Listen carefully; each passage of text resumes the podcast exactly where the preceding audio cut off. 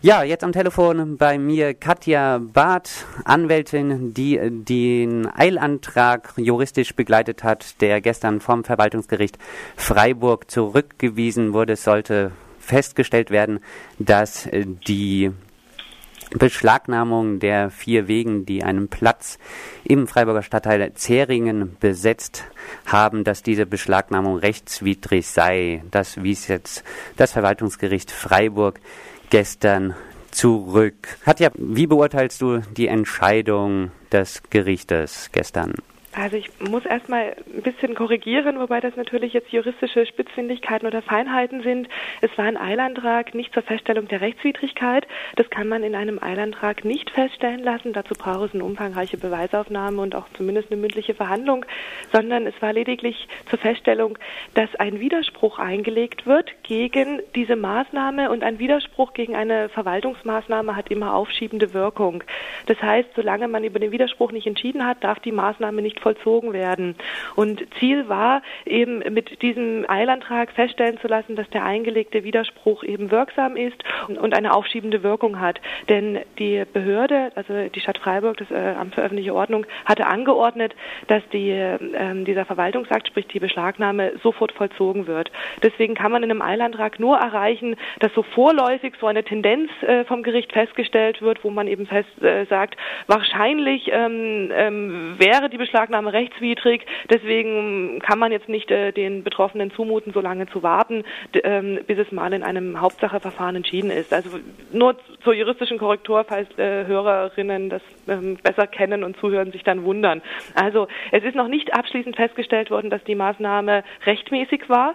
Nur hat das Gericht diese Tendenz jetzt ähm, als Vermutung seiner Entscheidung zugrunde gelegt. Sprich, das Gericht sagt, ähm, es ist wahrscheinlich, dass äh, die Stadt zu Recht die Beschlagnahme angeordnet hat und zu Recht auch sofort vollzogen hat. Und genau aus diesem Grund hat der jetzt eingelegte Widerspruch keine aufschiebende Wirkung und die Wegen ähm, waren zu Recht beschlagnahmt worden. Die aufschiebende Wirkung würde jetzt heißen, dass die Wegen erst einmal zurückgegeben hätten Ge werden müssen. Genau, das ist auch nach wie vor das Ziel, was wir haben.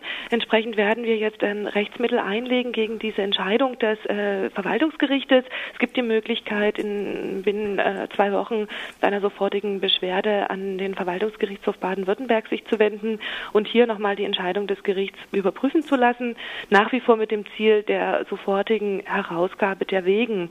Ähm, diese sofortige Herausgabe wäre eben das Hauptziel. Das ist natürlich auch das Interesse ähm, der, also meiner Mandanten.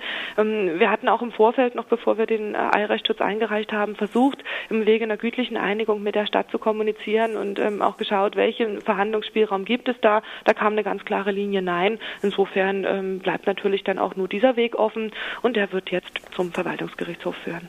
Katja, vielleicht kannst du auch noch was zur damaligen Beschlagnahme sagen.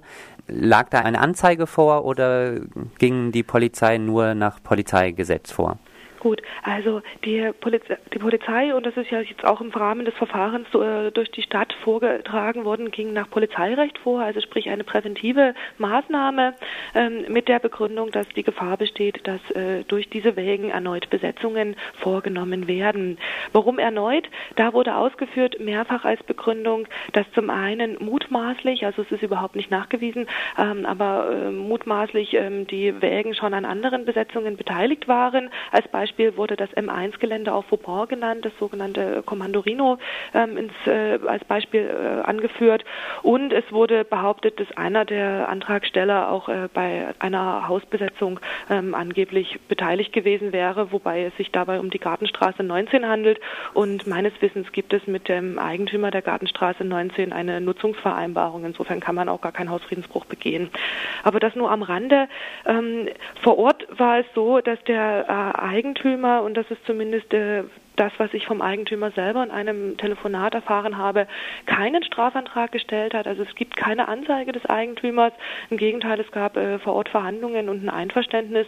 Ausdrücklich wurde ähm, vom Eigentümer äh, ausgemacht mit den ähm, Wäglern, dass man zumindest bis zum nächsten Tag bleiben kann. Man hatte zunächst erst mal überlegt, ob man sogar längerfristig auf dem Grundstück bleiben kann und hatte sich dann aber eben darauf geeinigt, am Folgetag zu gehen.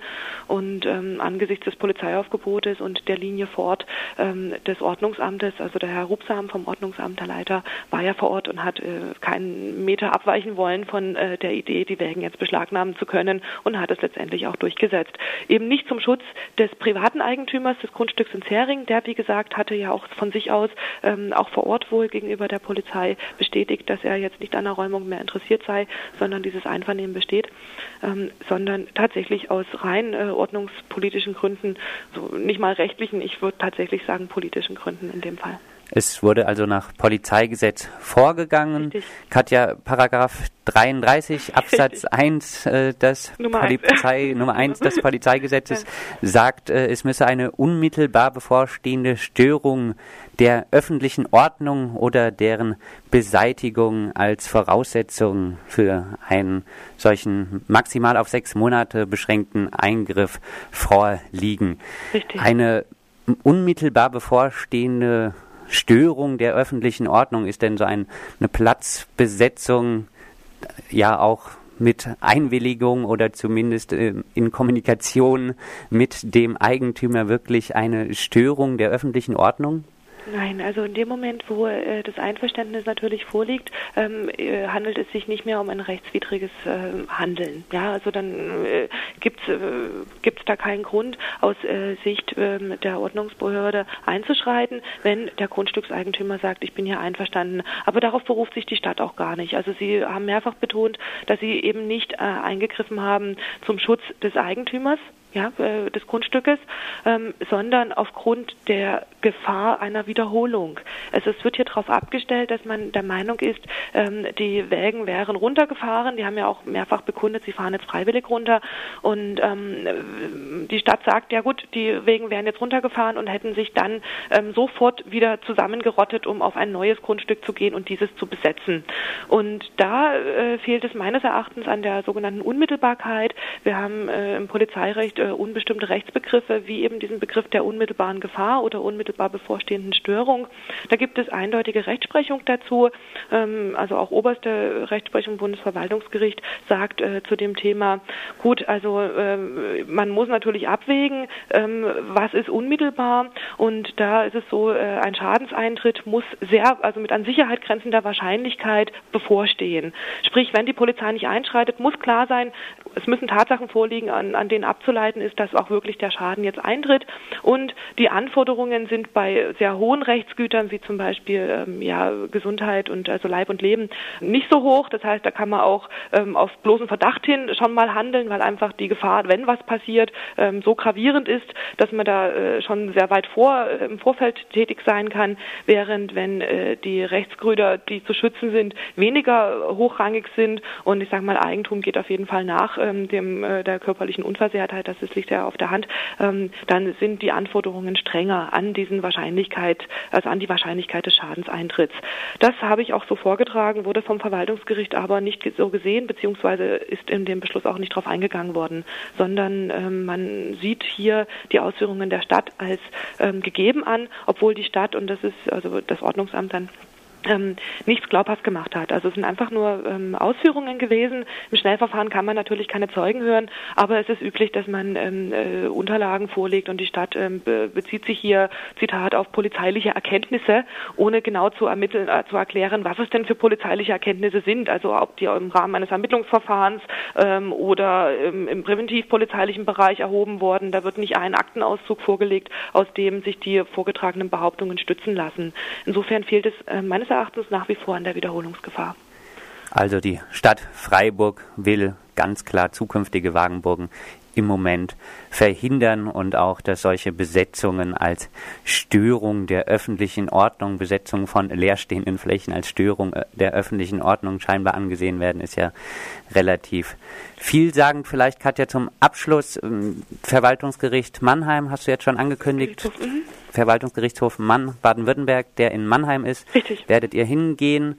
Ähm, vielleicht da jetzt ganz zum Abschluss noch, wie lang wird sich denn das ganze Prozedere jetzt noch hinziehen. Ich meine, es geht ja wirklich um die Wohnungen der Betroffenen? Das kann man ein bisschen schwer abschätzen. Ähm, ähm, es kann durchaus ein halbes Jahr sein, bis eine Entscheidung kommt vom VGH Mannheim. Wir haben hier natürlich eine besondere Dringlichkeit, eben wie du zu Recht sagst, es geht um auch die Wohnungen der Betroffenen ähm, äh, und damit auch eine drohende Obdachlosigkeit. Äh, die Stadt hat angeboten oder auf die ähm, Obdachlosenunterkünfte verwiesen, um der Obdachlosigkeit entgegenzuwirken. Da wird es jetzt darauf ankommen, wie dringend dann der VGH es sieht. Also wenn der VGH der Meinung ist, es ist jetzt nicht so dringend, es gibt andere dringendere Sachen, die zu regeln sind ähm, und die Betroffenen, äh, denen kann zugemutet werden, hier durchaus noch ein halbes Jahr zu warten, dann haben wir sozusagen Pech und es zieht sich dann noch hin. Sollte allerdings äh, der VGH meiner Auffassung oder unserer Auffassung folgen, dass wir eben sagen, es muss einfach sofort jetzt reagiert werden, weil wir haben auch das Problem, dass die Betroffenen äh, nur unter ganz äh, schweren Umständen und Bedingungen überhaupt an ihre Wägen dürfen. Also auch da könnte ich noch etwas erzählen, ähm, wie sich da die Praxis gerade gestaltet.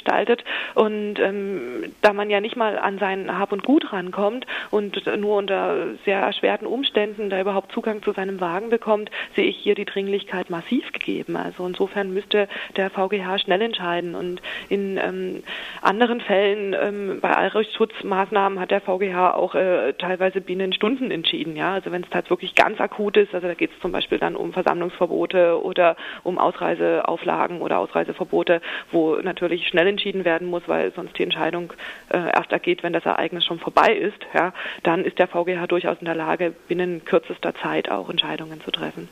Soweit Rechtsanwältin Katja Barth zur gestrigen Entscheidung des Verwaltungsgerichts Freiburg